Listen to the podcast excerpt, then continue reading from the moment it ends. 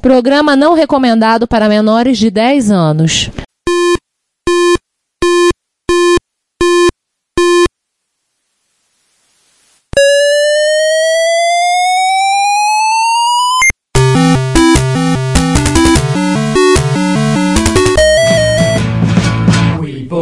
To help with your.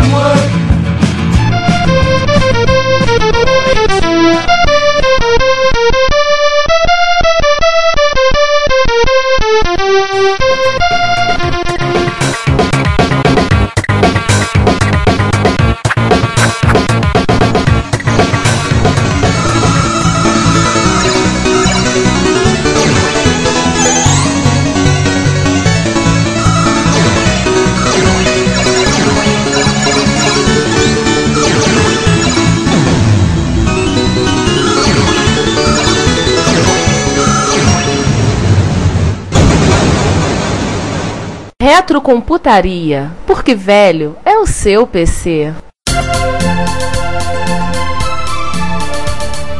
Falando das, principais maluquices, né? Vamos falar de Commodore 65. Nossa! Esse foi vendido no eBay alemão. Esse acho que não, não tem o que discutir, acho que esse é o maior. Até coloquei dois links do 65 que eu acho que é emblemático, que é o fato de que nós estamos falando de um micro protótipo. Ninguém sabe se esse micro funciona, se tá ok, se não tá ok, mas no entanto, você pega né, um protótipo do Commodore com 24 ofertas que saiu a 17.800 euros no A caso quase do alemão. 18 mil euros, né? E eu não consigo ver quanto é que saiu o outro protótipo. Um- Que era um, inclusive incompleto que saiu a 2 mil euros. Por algum motivo, o Retrocomputaria esse- Plus não tá carregando aqui hoje. É, o site tá fora do ar. É, Né? o preço inicial era 5 mil euros. Do completo ou do incompleto? Daquele que a gente viu, desse que a gente pegou. Ele começa em 5 mil euros. O leilão fechou a 17.827 euros. Pra vocês saberem quanto fica isso em. um- Multiplica por 3. Vamos fazer a conversão direito, vamos fazer pra real. Conversão real pra real. Google sabe. É, pouco mais caro que uma Kombi. Só pra vocês saberem, 47.297 reais, partindo do pressuposto que o euro está a R$ 2,65. Lembrar que Uma se for, se você for trocar em casa de câmbio, coisa do tipo, ou pagar pelo PayPal com taxas, sobe. Ou seja, isso vai fácil a 50 mil reais. E ainda vem a pergunta: o frete é grátis? O mínimo, né? O cara tinha que pagar por esse preço, ter o frete grátis até pra lua. É, moro em Somente Júpiter. pelo cara. Manda com É. frete grátis pra O Júpiter. cara tem que te pagar uma passagem pra ir lá no país dele pra pegar e, tra- e- e trazer de volta. Vai, vai- só, uma- vai só uma gorjetinha nesse preço. E, gente, Né? se vocês olharem os lances, rolou um sniper. Tem quatro lances que a diferença de tempo deles foi um minuto. Rolou um a dois segundos, outra 19, outra 27 e outra 52 segundos. Em resumo, teve gente que disputou a tapa. Disputaram a Literalmente. tapa. Quatro snipers atacando. Quatro milionários colecion- retrocolecionadores que disputaram a tapa. É, esses psicóticos, né? Mas assim, esse é computador que não saiu, vamos se lembrar disso. Foi um projeto cancelado pela Commodore. Até porque não fazia sentido eles terem dois computadores para concorrer entre si, né? No caso, na época, o, o 500, o 600 e o, o 65. Com um software que sim, não saiu oficialmente. E o que se tem não sabe se roda. Sim, Vamos ver o gente, é um protótipo. E assim, fe- vamos fechar com chave de ouro? A maioria dessas máquinas foram tudo levadas pelos funcionários quando no dia 29 de abril de 1994 a Commodore fechou as portas. Então assim, ó, terra de ninguém. Met- arrasada, meu. É, vou meter o protótipo embaixo do braço, eu vou sair. Você vai fazer o quê? Vai mandar embora?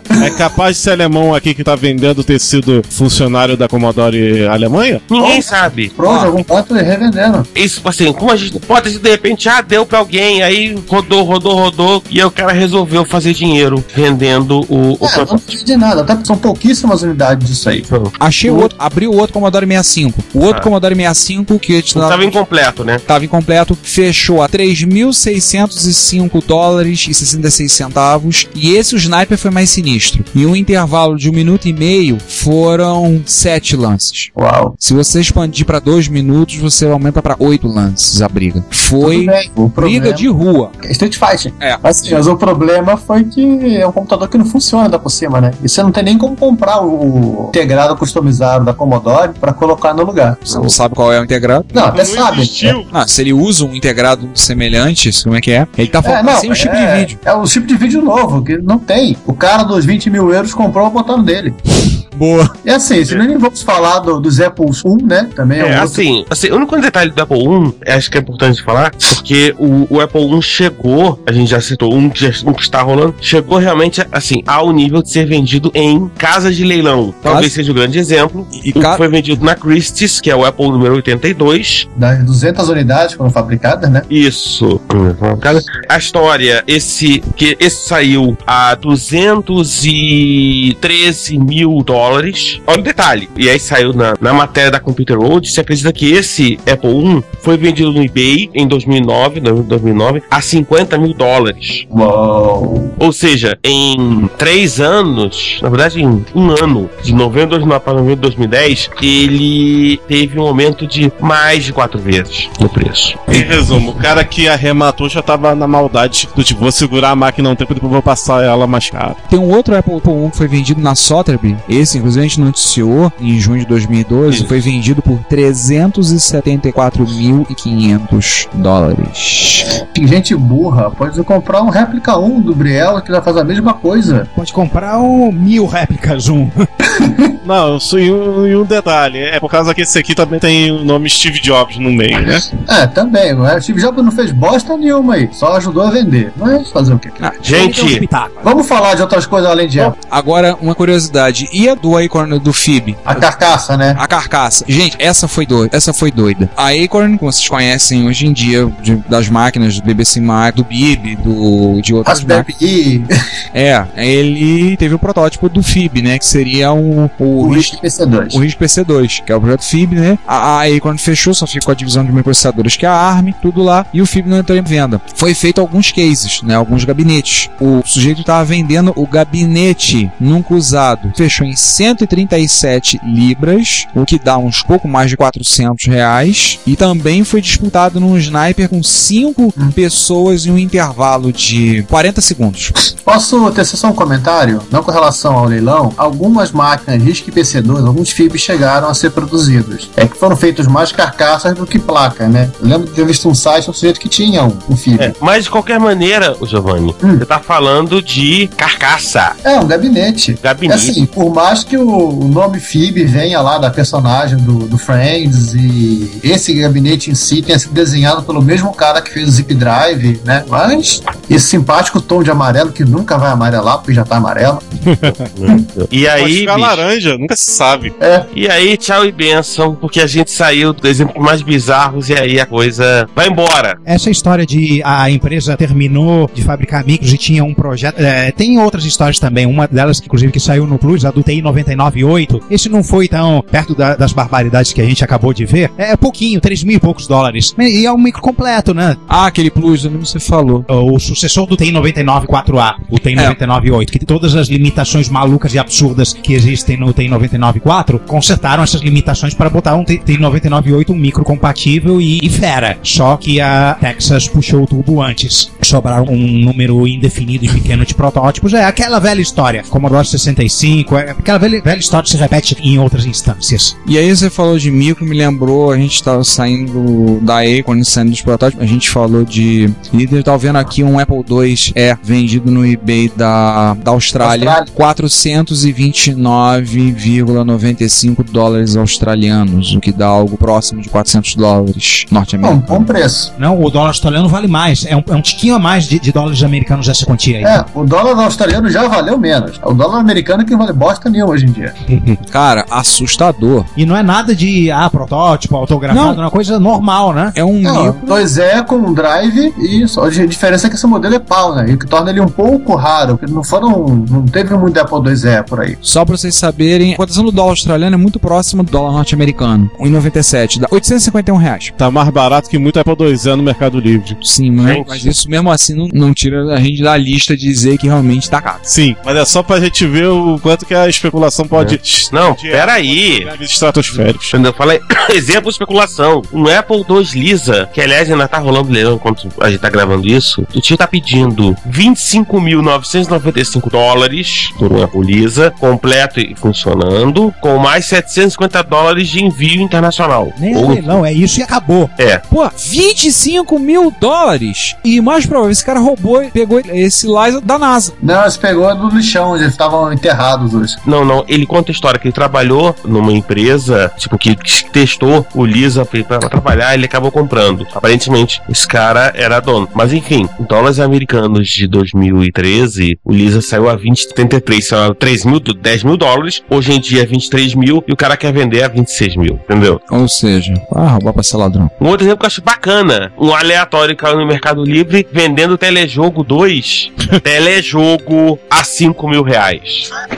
Isso virou piada, não é possível. Exatamente. Detalhe, me ofereceram um recentemente, um igual ao do cara, e eu não aceitei. Pediram quanto? Cara, como é os caras trocar por um item meu? 100, 150. Pra ficar no exemplo menos bizarro, não é muito difícil você encontrar pessoal vendendo telejogo a 500, 600, 700 reais. Porque é raro, né? Que é raro, gente. entendeu? Só pra lembrar, eu Tudo bem. tenho, Ah, eu tenho dizer, telejogo 1, eu não vou nem dizer por quanto eu comprei, porque o pessoal vai ficar com raiva de mim. Vem ao alcance de levar uma porrada minha aqui. Vai, fala, fala, fala. Tem um telejogo no Mercado Livre, 790 reais. O único do Mercado Livre. Ah, peraí. Nota- É, o único o que tele, tem o telejogo a esse valor, compra um videogame novo e roda emulador, gente. Cara, No- nota fiscal de no- 82. E o cara- No mapa ainda por cima. Por 5 mil reais, eu acho que eu compro o Delore e volto no tempo. Enfim, a gente deu essa passada nesse off rápido em videogame pra ver que a coisa não é só na retrocomputação, também no retro gaming a coisa tá num nível assim. Ah, eu eu acho que maluco. até, Não. eu acho que é mais agressivo, né? Tem um mais agressivo ainda. O Mega Drive na caixa que o cara vende por 8 mil reais. No Uau. Mercado Livre. E o que que tem lá dentro? Ouro? Esse Mega Drive tá banhado em ouro. Não. É. Mas isso vai lembrar uma coisa. O, você falou de uma coisa que a gente tava conversando com um outro impiedoso que nós conhecemos. Um abraço pro Werner. Ele tava falando: o mercado pessoal disputa de games, pessoal de retro gaming, né, no caso de comprar jogo, né, o cartucho, tudo, muito mais feroz do que o de computadores. Sim, com Essa certeza. disputa é muito mais feroz, a coisa é muito mais. Que eu acho que eu daqui sou o único que coleciona também videogames, eu também tô por dentro. Tem jogos de Super Nintendo que valem 300 Dilmas fácil, Luzi. Sim, eu estou olhando pra você, ô Chrono Trigger.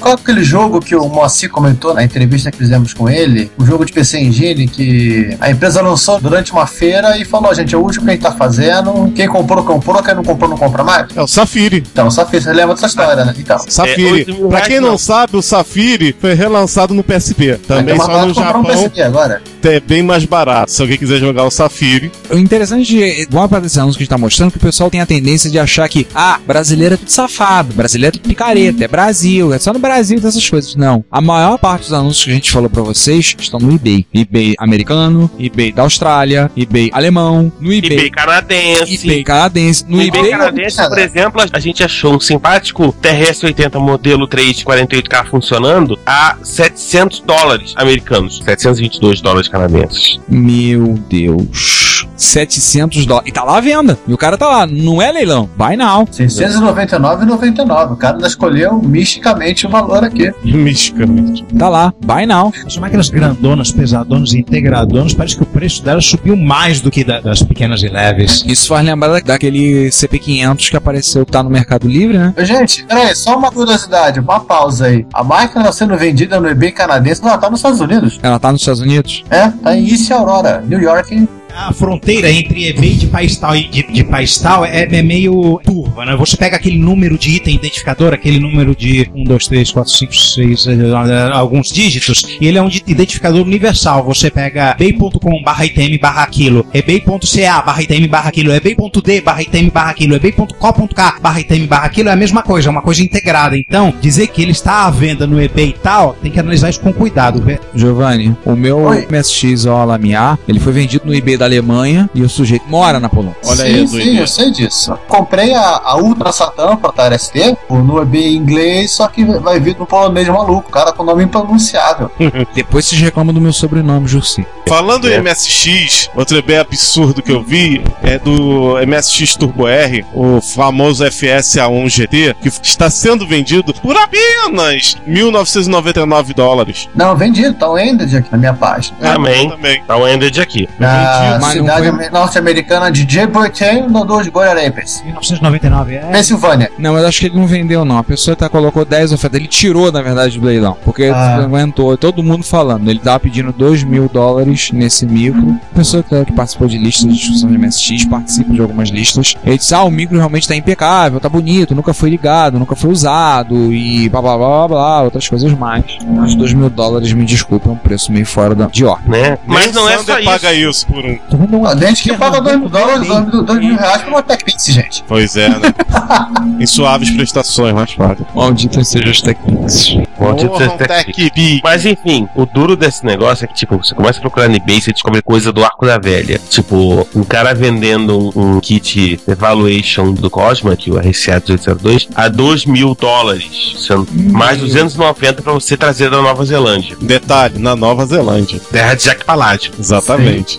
Ou então, um maluco vendendo um clone alemão de Apple. O chucrute. Clone né, alemão. com teclado pirata. QWERTY. É, clone A pi- alemão. 675 dólares, mas esse tá nos Estados Unidos. A gente tava falando de micro. Deixa eu comentar uma coisa sobre, sobre jogos relacionados de micros. Sim. 3 de MSX. Dois estavam no eBay holandês, os links não estão mais disponíveis, mas eu lembro os preços. E um está disponível no eBay americano, que quem tá vendendo é um vendedor japonês. O Medical Tree e o Comic Bakery, Bakery conhecidos no Brasil como Árvore Mágica e Padeiro Maluco. O Árvore Mágica eu lembro que o cara tava pedindo 500 euros. O Comic Bakery o sujeito tava pedindo acho que em torno de 300 a 400 euros. Vou falar em termos para MSX. Não é jogo com SCC, não é jogo Mega ROM, não é jogo com MSX2, não, é jogo de MSX1. Tava na 16K. caixa, bonitinho. Oi? 16K, ambos. ambos 16K, um tá pedindo 500 euros, outro tá pedindo 300. E o pior de tudo, não são raros. É, um Metal Gear 2, o cara, inclusive o anunciante não sabe anunciar, porque ele botou Metal Gear Solid 2, e não é o Metal Gear Solid, é Metal Gear 1. Metal Gear 2, MSX Solid Snake, é um jogo raro, um jogo que é muito valorizado. Os dois Metal Gear, Space Mumble E os o- Snatcher. e os Snatchers são realmente, aparecem sempre muito caros, mas esse o cara resolveu apertar fundo o botão da loucura e estava cobrando 440 dólares no jogo.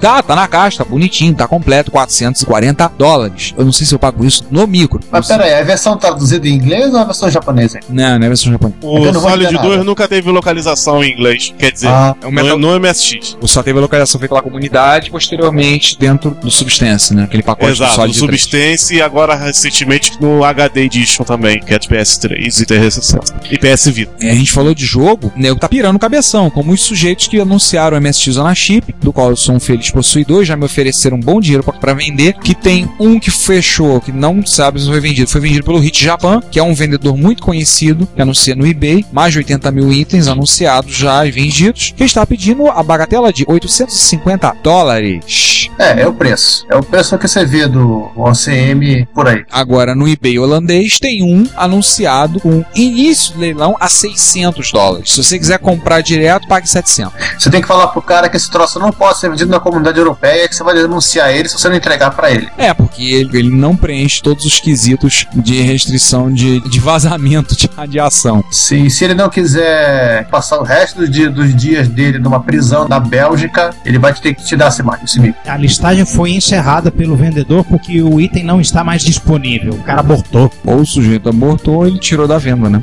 Ou morreu por, por conta da radiação. Vindo pro Brasil. CP500 anunciado no Mercado Livre. Vocês viram esse CP500? Eu vi. Hum? Mil reais. E é raro. Você lembra daquele Apple 2C Laser Whatever da Milmar? Sim, sim. No LX? Não, no LX eu não lembro. Tava no LX? T- Tava, tava no LX. O LX é um Alguém lembra? negócio, um outro. Alguém lembra do valor aí? Porque eu não tô achando mais o link. Se eu não me engano, tava um mil reais também. Pra quem acha que a loucura é só de brasileiro, no Japão, o Yahoo Auctions tem um pacote vendendo os cinco Konami Game Collections completos, bonitos. Quem usar de MSX conhece o pacote. Os cinco Game Collections da Konami, completinhos, e o sujeito está pedindo a fortuna de 98 mil ienes. Uhul. Pra vocês terem uma noção Quanto de isso dá em, em reais, calculo que é em torno de 1.500 reais. Ou mais, acho que é 2 mil. Gente, são cinco disquetes. São Um troço que vai mofar. Ou já está mofado. É, 1985 reais, os 5 Konami Game Collections. Vai? E teve um sujeito há pouco tempo que tava vendendo um pack com todos os jogos, os shotnaps feitos pela Konami pra MSX. Então o cara tinha Gradius, Gradius 2, Episódio 2, Salamander, Paródios e Space Mumble. Na caixa, com os cartuchos, tudo bonito, tá? Mas o cara também tá pedindo um valor meio alto, assim. Mas aí era um, o valor que ele tava era mais realista, visto que ele tinha seis jogos e tinha o, o Space Mumble, que é um jogo mais raro. Tava um pouco mais realista. Mas esse, como lembrou bem o Giovanni, são cinco disquetes. Que já devem estar uma fácil. Enfim, eu tô colocando três aqui que eu achei no, no Mercado Livre. Se algum de vocês conheceu o dono, o cara que tá vendendo, enfim, dá um pedala Robinho na cabeça dele, por favor. Dá um Nescau. É, dá um Nescau de uns 30 minutos. Que ele merece, né? Coisa, tá? É, Rio de Janeiro, não Sander, não? R$ 1.600 reais num C- CP500 Turbo. Pintado de preto. E pintado, porque ele não saiu preto, foi pintado. Como assim o Mas- cara pintou? O máximo, descrição, pintado. Eu, lembro desse negócio. o máximo que você tem é que ele é grafite. Então, você não compara. Esse micro foi pintado na cor preta, mas a sua cor original era branco. Veja a foto de como ele era. Como ele era. Ou seja, 1.600 reais e o sujeito na Havaiana pintou o micro. Esse aqui Que é ele o acha que ele CP500. valorizou o micro. Não, esse aqui é o CP500 Turbo Plus. DD Plus. Vale lembrar que, da mesma forma como pra micro, acho que vale o que o pessoal fala de colecionador de armas, né? Os, os caras, o que eles justamente não querem é que você limpe a arma. For comprar uma, uma arma usada, o cara não quer que a arma seja limpa. Da mesma forma, o cara vai e me faz isso. que eu vejo de gente eh, pintando Super Nintendo, Super Nintendo amarela, que é uma desgraça. Que eu vejo de gente pintando Super Nintendo de preto e, e anunciando mais cara no Mercado Livre. Só pro Ricardo poder dizer que não é só no Brasil que tem as bizarrices, eu gosto muito de um sacker, uma, a minha AX600, que o cara da Jordânia queria vender a 2 mil euros. Não era 2 mil A 2 mil dólares, aliás. É, esse pra lembrar é um Alamiya que ele é misto MSX e Mega Drive. né? E um o Apuro MS2 da. O Apuro é processador de texto, né? Sim. Sim. Japonês. Que é foi muito popular no Japão nos anos 80 e 90, né? Do National FS 4600F, que tem inclusive uma simpática impressora pendurada nele. Eu tô atrás de um desses. O cara tava vendendo a 1.600 dólares e agora o japonês botou a 1.150. Tá, tá na caixa, tá lá. 1600, E teve um segundo release. Mas não entrega na América do Sul. Portanto, Ricardo, não é sua vez ainda. Não, não, e por Não, esse, é só vez. E por esse. Aliás, quem quiser se divertir, pera aí, tá tentando pegar o link com menos coisa, mas vai grandão mesmo. É, o cara vendendo um XT da Commodore. Só pelo fato de ser Commodore. É, que é um XT. Aí eu tava me lembrando, me perguntando, quanto deverá a pessoa deverá estar cobrando no futuro por aquelas carcaças da Commodore USA que ela fez? Boa pergunta. Então vamos, vamos vender como Commodore 64, que vai sair mais caro. Na 64 só tiramos a placa, né? É. Cara, 495 dólares esse XT. Aí ele tem um drive 3,5 e um drive 5 quarto. Oh! E daí, Mas é um XT, né? raro Apple Macintosh Plus, vovô do iMac, HD de 10 mega. Esse aqui é triste. Foto real do produto, 1.900 reais. Esse, no caso, anunciado no Mercado Livre. Sim. E o cara tá jogando do Pac- iMac e o- é triste. e o cara tá jogando. Pac-Mania. Aí, gente, isso aqui é mais legal. Detalhe, vem um manual do Apple Macintosh em português. Juan, este link que eu postei pra você. Fala com teus amigos nos Estados Unidos e dá um lance. Juan, esse é pra você. É, esse é a cara do Juan. X, ele tem as mesmas limitações do EX, mas tem, mas tem um drivezinho, tem um drivezinho na frente. Juan, tá em 50 dólares. Não tem lance. Tá em 50 dólares, falta uma hora pra fechar o leilão. Ah, Vocês, vocês querem o meu mal, né? Cara, esse negócio é pesado demais. E cara. com impressora. E com monitor. Você traz aos poucos. Não, não, não, não, eu não posso abusar do- dos meus traficantes desse jeito, não.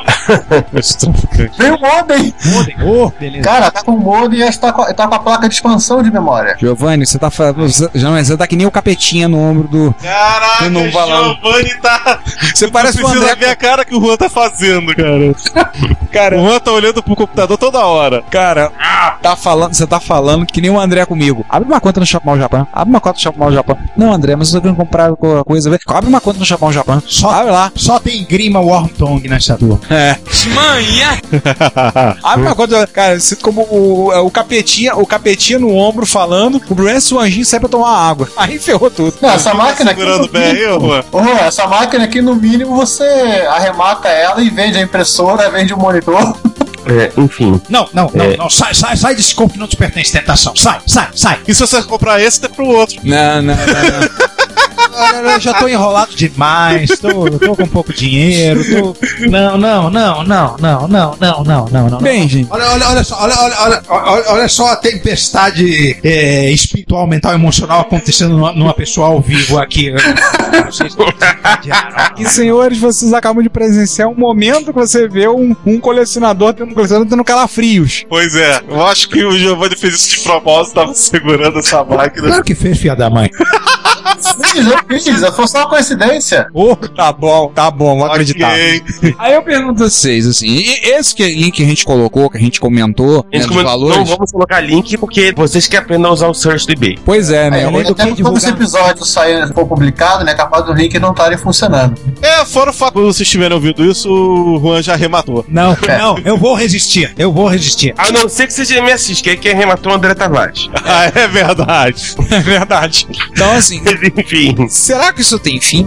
Será que isso um dia vai sossegar? Será que é que nem a bolha imobiliária do Rio de Janeiro, um dia vai murchar? Tipo, se vai estourar retrobolha, Não, a bolha do Rio de Janeiro vai parar depois das Olimpíadas, não se preocupe. assim. Eu acho que ela não vai parar, ela vai estagnar, assim, ela vai, vai É. parar de crescer, mas descer não desce mais. O Moacir não- diz que, já- que a gente já tá no momento de, de estouro. De bolha que de retrocomputacional, assim? É. Eu não acredito que vá. Assim, eu, eu acho que ela vai demorar até a gente chegar numa sessão de estouro. Que pra chegar nisso, a gente teria que ter mais ou menos organizado um mercado em que as pessoas soubessem mais ou menos o preço e aí elas comprassem e vendessem com esse preço. A gente ainda não chegou nesse estágio. A gente não tem ainda um mercado de Definido, retrocomputação, né? De compra e venda de, de reputação, um mercado organizado. Então vai sempre aparecer os malucos aleatórios jogando o preço lá em cima. Até que isso se estabilize, vai demorar um pouco. E como vocês podem ver, isso não é uma apenas uma marca do que do Brasil. Não é aquela coisa de dizer, ah, brasileiro tá cobrando muito caro. Não, não é Brasil. Nós vimos Todas as partes do globo. nós vimos exemplos: Japão, Holanda, Estados Unidos, Canadá, Austrália. Alemanha. Isso que Alemanha. nós estamos na Espanha. Era o que eu ia citar agora, o pessoal do. né? do, do, Isso do- do- por- porque, porque na Espanha é, tem um, um, assim, um movimento né, computação na Espanha, ele tá num nível de vigor muito grande. Sim. E aí, sim, eu realmente fico imaginando o nível de loucura que deve estar no, no site leilão da Espanha com relação a preço de, de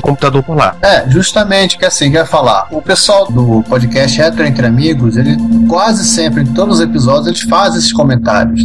E lá chega, o pessoal tá no absurdo de cobrar valores absurdos pro jogo de Playstation, por exemplo. E, ó, A, a bolha, no caso, a bolha do, do valor, né? A bolha do isso aqui é raro, já chegou no Playstation 1. E o PlayStation é uma máquina que comercialmente ela foi, ela parou de ser vendida pela Sony quando, João? Foi, parou em 2003, se eu não me engano. 10 anos. Só um detalhe, sim, não é só na Espanha não. Já em várias partes do globo, o jogo de PlayStation 1 já tá caro. Eu, por exemplo, eu tenho um jogo que é caríssimo. Eu comprei ele quando era lançamento, eu pedi pra um amigo meu trazer do Japão, que é a versão do Castlevania Symphony of the Night, que é o Drácula XX, Nocturne of Moon Knight, versão japonesa, com a comemorativo da época dos 20 anos da série, Castlevania, que tem CD de música, tem um monte de coisa que a versão americana não tem. Esse jogo, no PlayStation, você não vê por menos de 200 dólares no, no eBay. O Saturno passa isso. Mas assim, João, ninguém tá usando lá um jogo como Final Fantasy. O Final Fantasy tá caro. Final Fantasy. Então, o jogo vendeu o quê? Zilhões de cópias? Sim, mas um, um Final Fantasy você não paga hoje em dia menos de 100 reais pelo Final Fantasy VII. Ah, o o Final Fantasy é o mais procurado. mais famoso, né? É o mais procurado PS1. O 8 e o 9 são mais baratos, mas não tão mais baratos. Isso é uma coisa que vai ter alguma. Vai haver uma acomodação no mercado. Gente, só pra ter um, um exemplo aqui, eu resolvi pegar logo o mais abusado, o mais caro, tá? É um ZX Spectrum Plus 2, 128K, fita cassete, o pack James Bond, que vem com os jogos do 007 e vem com a pistola. Ah, sim, o Daniel Caetano tem um pack, o pack dele é esse. É, eu tô só lá na Itália, o cara tá cobrando 600 euros. Doeu, hein? Doeu. E esse, deixa eu perguntar pro italiano se ele comeu pizza estragada. Ele comeu pizza da pizza da pizza também pela digital. Boa, boa. Já cumprimos a primeira cota de piada.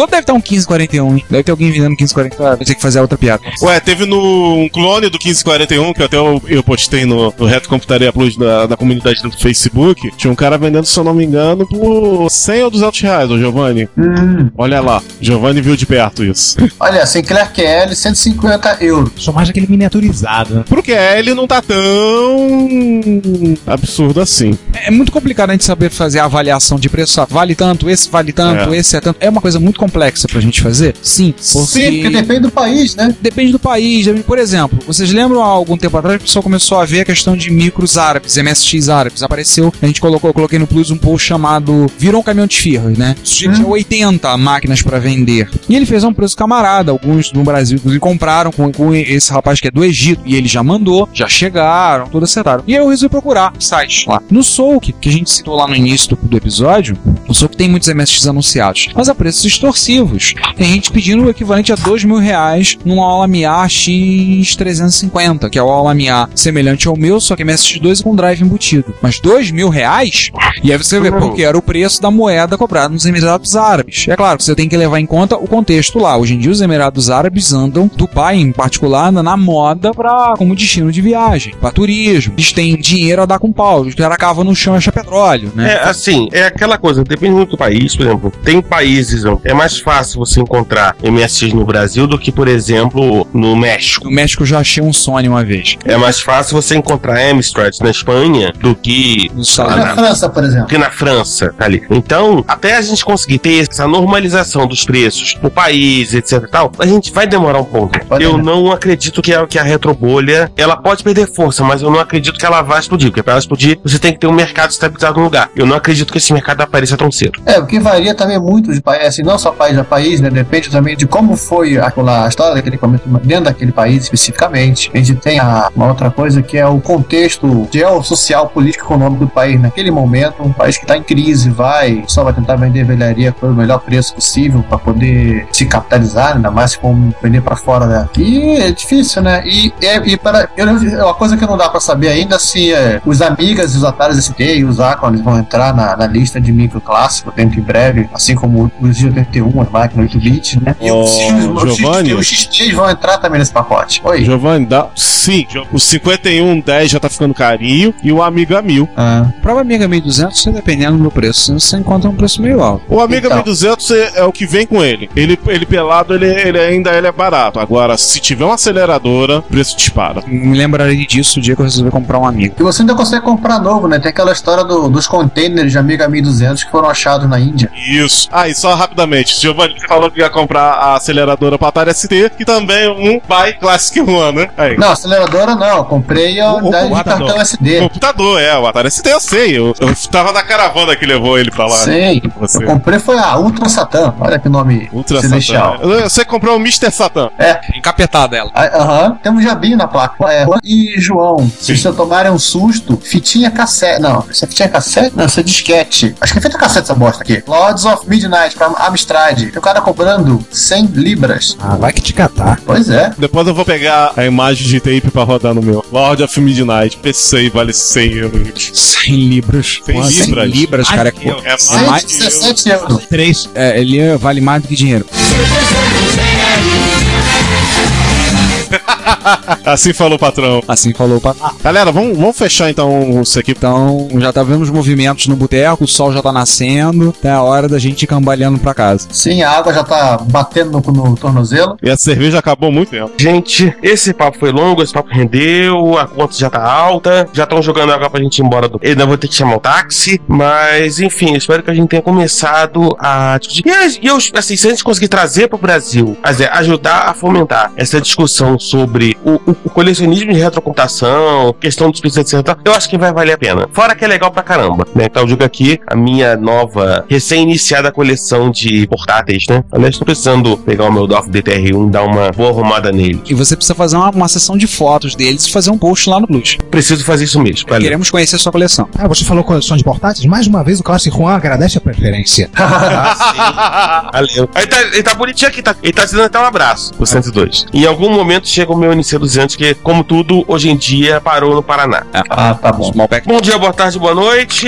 E a gente volta no próximo episódio, sei lá do que, que se trata. Fui. Então a gente, assim como o César já saiu correndo pra pegar o táxi dele, é hora de eu, de eu ir também. Espero que esse episódio tenha sido elucidador, elucidativo, elucificante, todos os eluci que vocês possam imaginar aí. Tenha ajudado a dar uma olhada que a maluquice não é só aqui, a maluquice é lá fora. E vamos até o próximo episódio, né? Com sabe, sei lá, que assunto o sorteador automático de pauta escolheu pra gente. Até mais aí. Bom, gente, eu fico muito feliz de mais uma vez ter tido a oportunidade de participar do Reta Computaria, desta vez hospedando, inclusive. É um grande barato. Adorei participar do papo. Espero que ele tenha sido produtivo. Espero que o meu sotaque não tenha agredido demais os ouvidos dos ouvintes. A Associação dos Ouvintes Crítico dos Sotaques irá fazer uma representação, tá? Criticar o nosso sotaque carioca, vão criticar o seu sotaque também. Então, e quando eu vou a São Paulo, é, é sotaque carioca e espanhol. Eles, eles me percebem como carioca e espanhol. É, é terrível.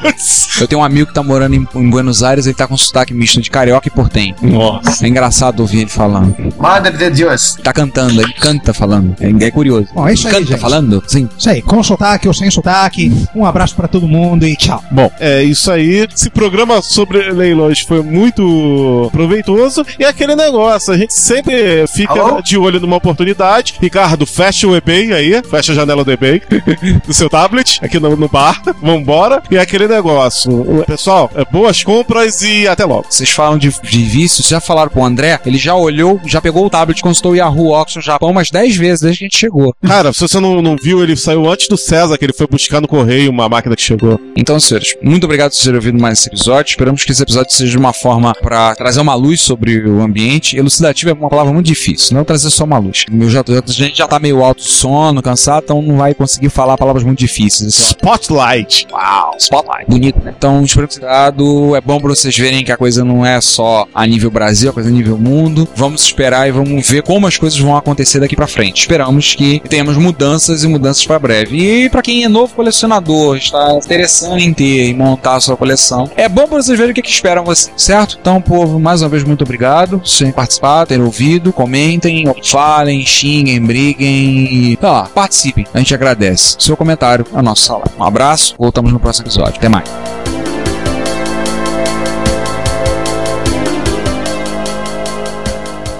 Bom dia, boa tarde, boa noite. E nesta sessão agora, vocês certamente estão esperando, assim, praticamente arfando de de vontade de esperar pelos comentários do episódio 34, que vocês lembram foi o episódio mais polêmico que Mamilos, Mamilos são muito polêmicos. porque envolve o quê? Polícia. Não, não diretamente. É. Envolve Revista CPU. CPU MSX. Então vocês já ouviram que tá 4 quintos do podcast hoje, né? Eu sou o César Cardoso, vocês já devem estar com saco cheio de me ouvir. Rodando aqui, Eu aqui, Giovanni Nunes. E como eu já me manifestei também, João Cláudio Fidelis. E eu aqui, Ricardo Pinheiro, lutando contra um resfriado. É, Ricardo, o Marco Lozecan tava com você, ele já foi embora? Acho que ele deu uma fugidinha, foi lá encher o carro num posto Shell. Ah, sim, deve ser. Bom, vamos começar, obviamente, pelo começo, né? Sim. No 34A. Sempre lembrando que no 34 nós tivemos a volta dos problemas de áudio. Acontece.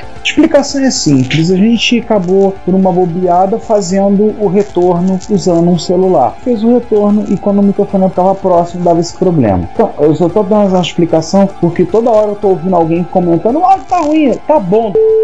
Para de falar isso toda vez que eu tô almoçar, tá? A gente já entendeu que o áudio tá ruim, a gente sabe que o áudio tá ruim. Lembre-se, nós não somos surdos. É, Pedimos desculpas. E se vocês quiserem realmente punir al- alguém da equipe, a gente sacrifica o Sander em prol da causa. Não, não, a culpa é do Canadá. Pronto.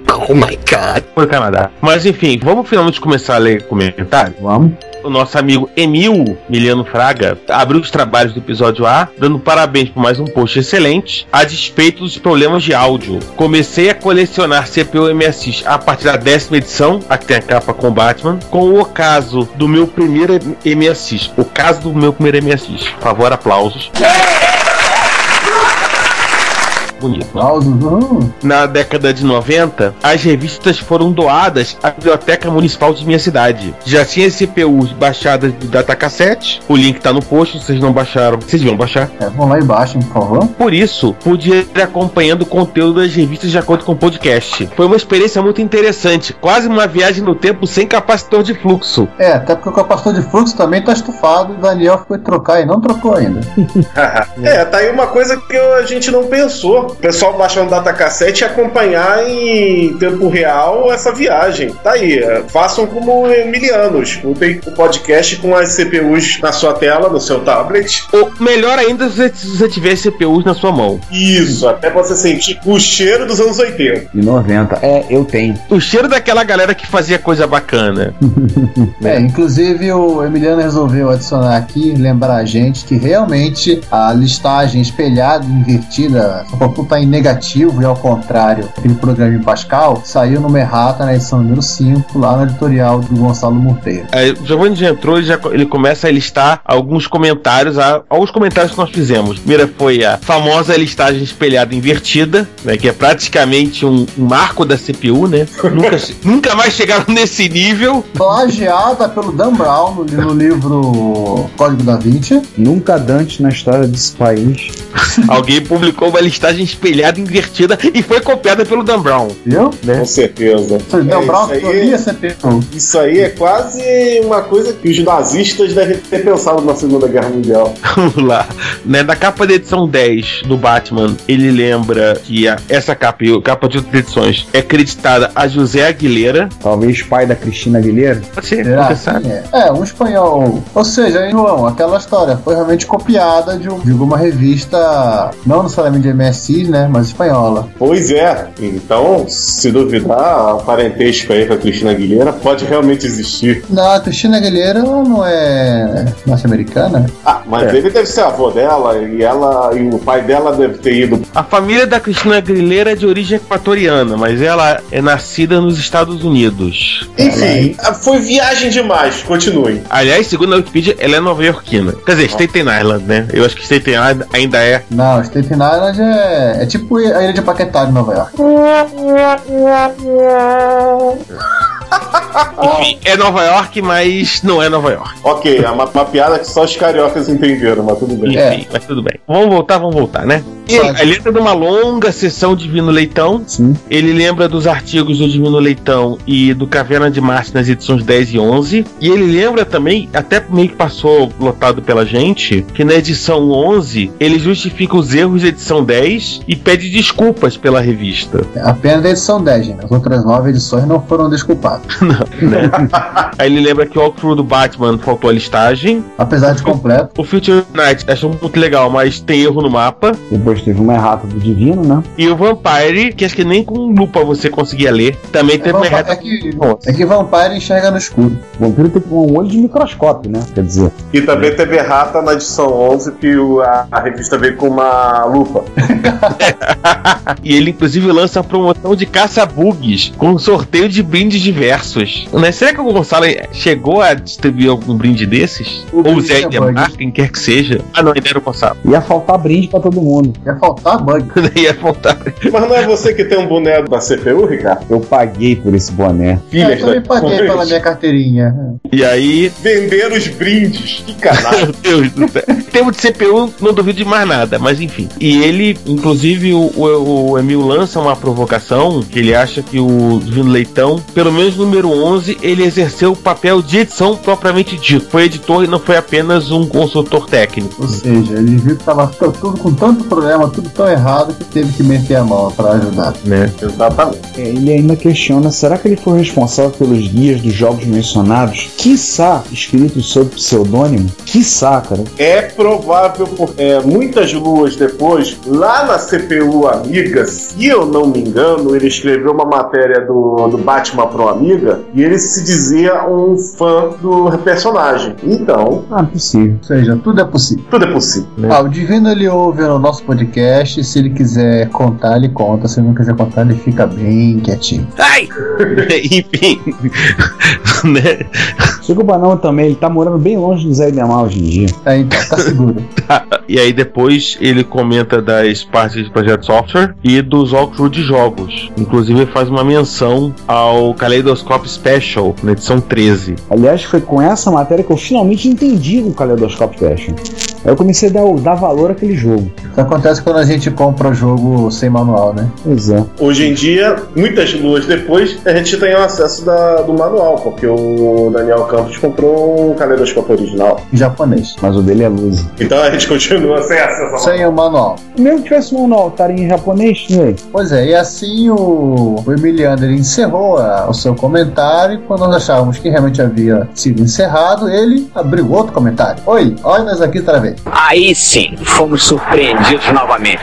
Aí comentário rápido sobre o problema de áudio. Vocês percebem, perceber esse episódio vocês usaram recursos de audioconferência nas gravações. Eu acho que a gente pode pular o comentário do Emiliano, porque já explicamos o, o que foi que aconteceu, né? É, principalmente porque embaixo eu expliquei. Ah, então tá bom. Aí ele comentou: seus esforços não foram em vão. O áudio peca justamente quando um convidado tem a palavra. Eles estavam mais próximos do celular. É, não assim é possível entender o que se fala. Independente disso, vocês continuam de parabéns pelo episódio. Ouvi dizer que esse episódio vai até o 34, parte F. Olha, Mil, Faltou pouco. faltou pouco, assim. Eu tenho tentado na edição manter sempre em duas ou três partes o podcast. Porque se deixar cortar, o grafão vai virar cinco, seis partes. Eles vão ficar três meses ouvindo o podcast aí, ninguém aguenta. É, fica, fica muito chato, né? Às vezes, quando já chegar na parte C, a pessoa não lembra o que aconteceu na parte A. Então, eu prefiro tentar a gente fechar sempre em duas ou três partes, hoje em dia. Se um dia calhar de algum episódio render quatro partes, a gente vai ter que dar um jeito para poder encaixar isso aí, ou fazer os- o sonho de alguns de botar um episódio em quatro partes, seriam dois episódios saindo seguidamente, um Retro Hits no meio e mais dois, alguma coisa do tipo. É, aí é um malabarismo da nossa, do, do setor de programação de,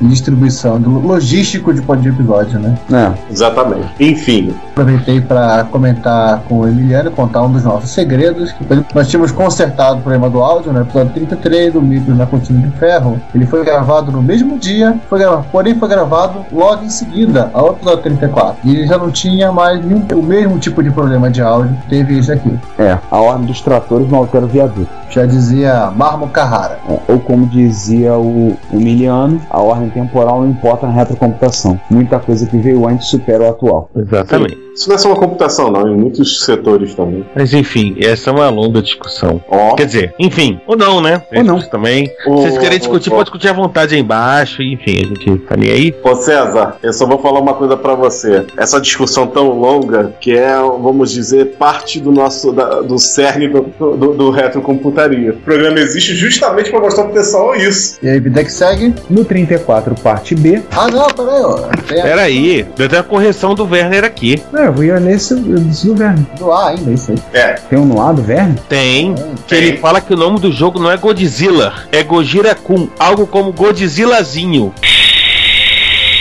Nossa, mãe. o Little Godzilla. Sander Kun. É, primeiro que nem no inglês não é Godzilla, é só Godzilla. E como a gente comentou, em japonês é Gojira. E Pois se é, for- mas o cara E se que- alguém reclamar do japonês, vá, vá reclamar tam- também da nossa pronúncia de russo do episódio 33. Não, na realidade. É, eu acho que tem mais gente chata com a pronúncia de japonês do que com a pronúncia de russo. Eu também acho. Você acha? Eu tenho certeza. Mas, João, o lance é aquele, lance- aquele problema, né? O- o- tinha gente que pegava o jogo, não fazia a menor ideia nem do título do jogo e inventava qualquer coisa. Ah, Lesse o É. Gandan que virou Jasper, né? Jaspion, o, aquele joguinho que parece o Nightmare, Night Lion, que Sim. não tem nada a ver com Knight, é muito menos Lion. O próprio Godzilla, aquele joguinho do da caça, do gato, eu nem lembro o nome que virou e era outro, completamente diferente, e por aí vai, né? O Goemon, que em muitos lugares é chamado de samurai, É, Goi. e tá errado porque ele é um ninja. Nossa. Beleza. Mas tecnicamente um ninja é um samurai que é um desgraça. Não. Aí é um Ronin. É, isso é o que você falou é o Ronin. Ah.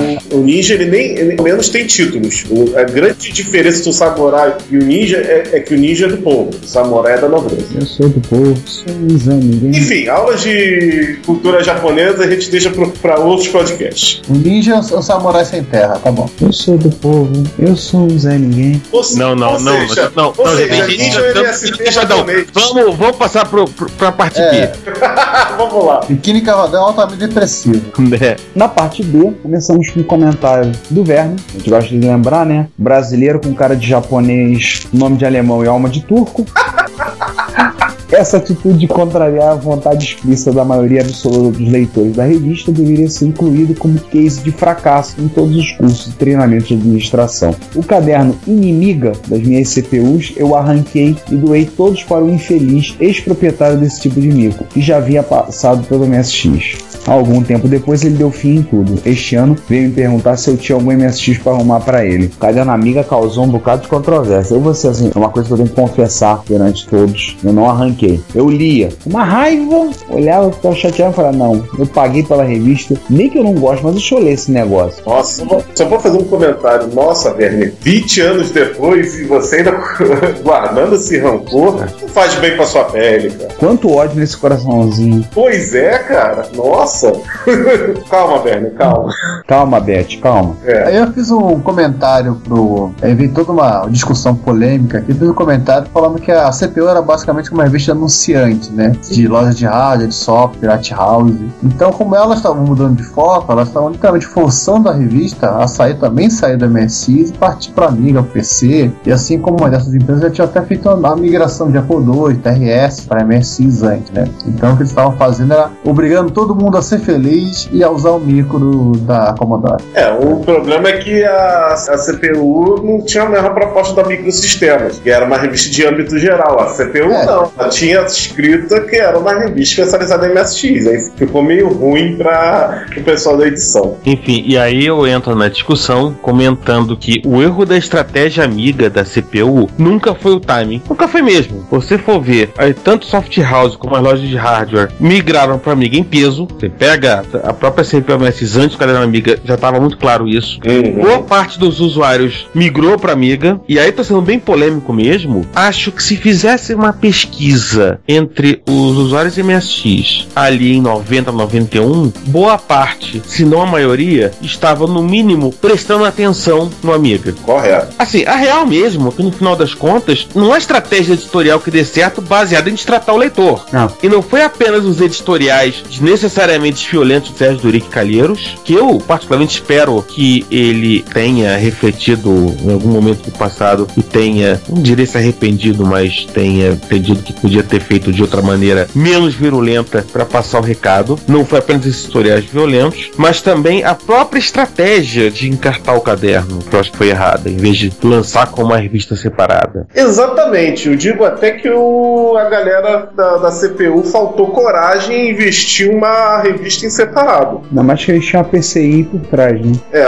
faltou, desculpem o termo, faltou culhões. Ai, caramba! É, a única lógica amiga. dessa estratégia, e mesmo assim eu acho arriscadíssimo, não daria certo nessa situação, seria se eles considerassem que as pessoas migrariam do MSX para Amiga em uma velocidade tão grande que não se justificaria mais a revista MSX carregar a revista Amiga e sim, no máximo, ocorrer o contrário, ou se não fechar a MSX. Mas aí tem um comentário do Daniel Campos bem bacana aqui embaixo sobre isso. É, o Daniel diz, principalmente ao Giovanni, que isso não era muito factível, porque o Amiga era uma máquina extremamente cara. E a gente realmente comentou com o Divino sobre o preço. Era valor em dólar e muito alto. Tinha vários amigos que tinham MSX, porém não tive nenhum que tivesse um Amiga. Isso era uma coisa irreal para o usuário doméstico nos anos 90. É, eu, claro que olhava o Amiga com curiosidade, principalmente depois da matéria da Microsistemas número 84. Tentei, conversei com meu pai, né, comprando um computador, migrar, em vez dele sair do PC e comprar uma Amiga, uma Amiga 2000 para ter, para usar. Felizmente ele não, não fez isso. Seria, não seria uma boa para ele, profissionalmente falando. falando. Mas, como qualquer um olhava com curiosidade, mas o, o principal impedimento do Amiga assim, era o preço.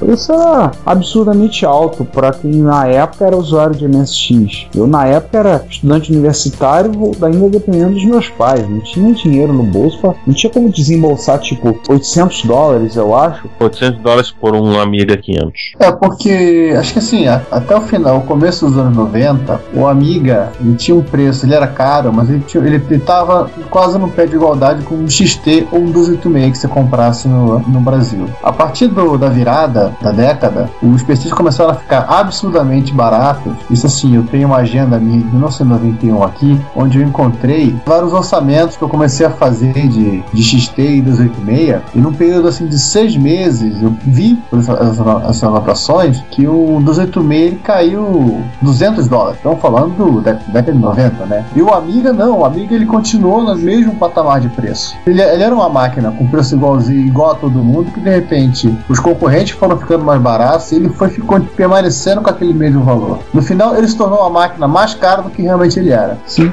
Assim, e tem outra questão também de que a chegada da PCI no- montando, teoricamente, no Brasil, ela não baixou o preço amigo. Não, isso é curioso, né? Aliás, pelo contrário, eu, eu tenho impressão até de que deve ter, de repente, aumentado um pouquinho o preço. Mas tudo bem, você, é sempre possível dizer que é porque a PCI veio trazendo o Amiga 600. Mas mesmo assim, eu acho que subiu um pouco. O preço não caiu. Aquela coisa, você passa a montar computador, a montar seu produto no Brasil, porque você consegue, muitas vezes, 30% a menos de preço do que se você, você importa diretamente o produto. Você sempre consegue alguma coisa tal, renúncia fiscal, aí tem impostos que você consegue mais baixo quando você compra o componente em vez de comprar o produto montado, etc, etc, etc. A PCI não. O Amiga continuou sendo uma máquina muito cara. Aquela capa que a gente mostrou, aquela contracapa em 94, né? É, que é você dava o seu MSX e tipo 1.200 dólares por um Amiga 1200. Amigo 1200 é zerado. Eu cheguei uma vez a olhar essa, essa correlação de preço, mas assim, basicamente o, o Amiga da PCI ele era em, em torno de 200 dólares mais caro. Nossa. Mais Ó, Giovanni, o que eu ia falar é o seguinte: na época eu fiz essa brincadeira, é, vamos dizer, na, na real. Eu tive uma amiga 500, isso depois da da MSX, e um 286. 286 foi assistência do meu pai para ter um computador para a loja que a gente tinha. Realmente, o, o PC foi montado, foi a primeira máquina que eu montei na vida, e esse 286 foi mais barato que o Amiga. Ok, só que o 286 naquela época ainda tomava um, um sacode do Amiga na maioria das aplicações que não fosse o que meu pai queria. Você não tinha kit multimídia. Ou seja, ficou bem restrito comercial. Eu acho que essa sua relação só começou a ficar verdadeira na época do 386 com vídeo VGA e, e multimídia. Aí ele tá, começou a empatar o preço do Amiga ou, ou ficar mais barato, mas com mais recursos. Não, porque é mesmo uma 1286zinho forreca, 12 MHz, uma coisa em CGA, fosse, ele acabava sendo, até pela, pela oferta, que se- o principal, né, a oferta de software, já nessa época, de PC estava muito maior que a de Amiga. Amiga é uma máquina espetacular, mas a oferta de software, digamos, perdão da palavra, sério, eu digo, planilha, processador de texto, interação eletrônica, apresentações, banco de dados, o PC tinha uma variedade maior. O Amiga tinha, eu vi essas ferramentas, mas o Amiga era uma máquina que o foco dela não era tanto essa, era mais jogo, demo. Em resumo, o Amiga sofreu do mesmo mal que o MSX sofreu. É, no final, É, assim, tem.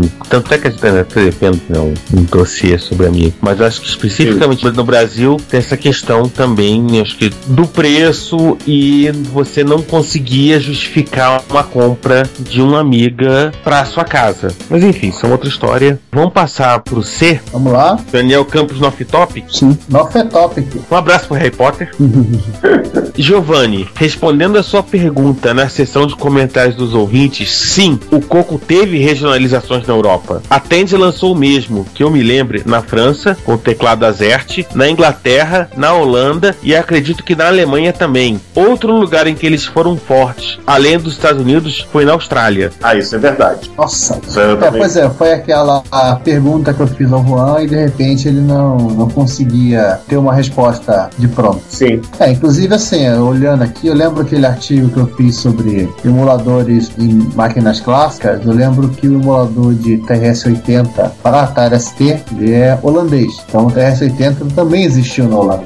Nem que seja para ter sido pelo menos um. Uma coisa que eu vou fazer uma semi-errata de um episódio lá atrás no. Não, não, não foi no episódio número 1. Um, episódio sobre micros japoneses de 8 bits. Episódio 3. É que ao contrário do que a gente sabia daquela época, PC 8001, PC 6001 e o FM7 saíram nos Estados Unidos e, e na Europa. O FM7 foi comercializado na Espanha e os- as máquinas da NEC comercializadas nos Estados Unidos e na Inglaterra. Inclusive o PC 6001 é conhecido no Ocidente como NEC Track.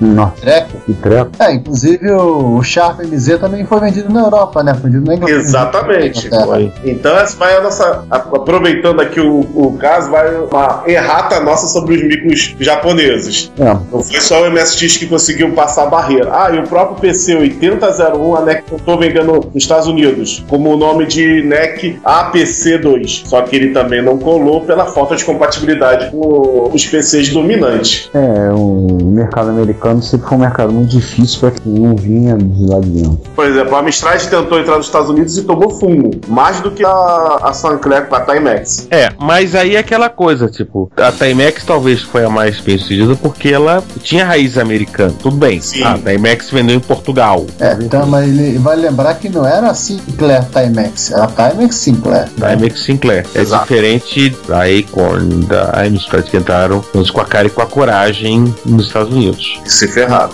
Encalharam bilhões de elétricos. Os americanos rejeitam o sotaque inglês, né? Só, eu, não, eu não me lembro se a gente comentou. E o Sword M5 foi comercializado na Europa. Sim, comentamos no leste europeu. Ah, tá. Ok, então bola pra frente. Aproveitei pra fazer essa errata aí, baseado em, em novas pesquisas. Aí que você vai pesquisando e a gente vai consertando as caneladas, gente. É, nós temos um podcast dinâmico. Ensaiado ao vivo. Aham. Exatamente. Tô É, aqui sempre enfim. folhando as pautas, né? Nossa. Viu? Agora, agora temos sonoplastia também, né? Acho que acabou. É, e-mails não tivemos nenhum, algumas pessoas andaram tweetando algumas coisas, falando relacionado à retrocomputaria. Agradecemos as menções, os retweets e as, os comentários. No momento que vocês estiverem ouvindo esse episódio, já terá acontecido a Retro Rio. Esperamos para breve termos notícias no encontro. É, Vai pra ter gente. né? muita novidade nesse evento. Vocês que já estão ouvindo aí no futuro, quem não foi, perdeu. Então, acho que é isso. A gente vai falar aqui do 36 mesmo? Não, 36 está no processador automático de pauta. Estamos aguardando o processamento, que é essa versão nova gasta o dobro do tempo para lançar um resultado. Maldita upgrade. Ela tá rodando Windows? Não, tá rodando um T4T5. Ah, Vixe? Você até botou fast, vai mais rápido, só que agora não dá pra ler a tela, né? é verdade. Então, tá, daqui a 15 dias vocês vão descobrir qual é o assunto. E provavelmente até lá vocês já vão ter alguma coisa sobre a Retro Rio, ter alguma coisa, algum áudio, alguma coisa comentando. Além de, é claro, das fotos que vocês já estão vendo, dos vídeos, dos relatos lá no Plus, As imagens. imagens, comandante Abel, eu quero imagem. Enfim, aí a gente encerra por aqui, né? Isso. É, vamos encerrando por aqui. E até porque assim dá tempo da gente ficar acompanhando aqui o sorteador aleatório automático de pauta. É isso aí. Então, aquele abraço. Valeu então. Pessoal, até mais. Fui. Um abraço. Tchau. Até mais. Fui. Se você quer enviar um comentário, crítica construtiva, elogio ou colaborar com as erratas deste episódio, não hesite, faça. Você pode falar conosco através do Twitter, no usuário arroba retrocomputaria, pelo e-mail retrocomputaria.gmail.com ou colocando comentários no post desse episódio em www.retrocomputaria.com.br. Lembre-se sempre do que dizemos. Seu comentário é o nosso salário. Muito obrigado e nos vemos no próximo podcast.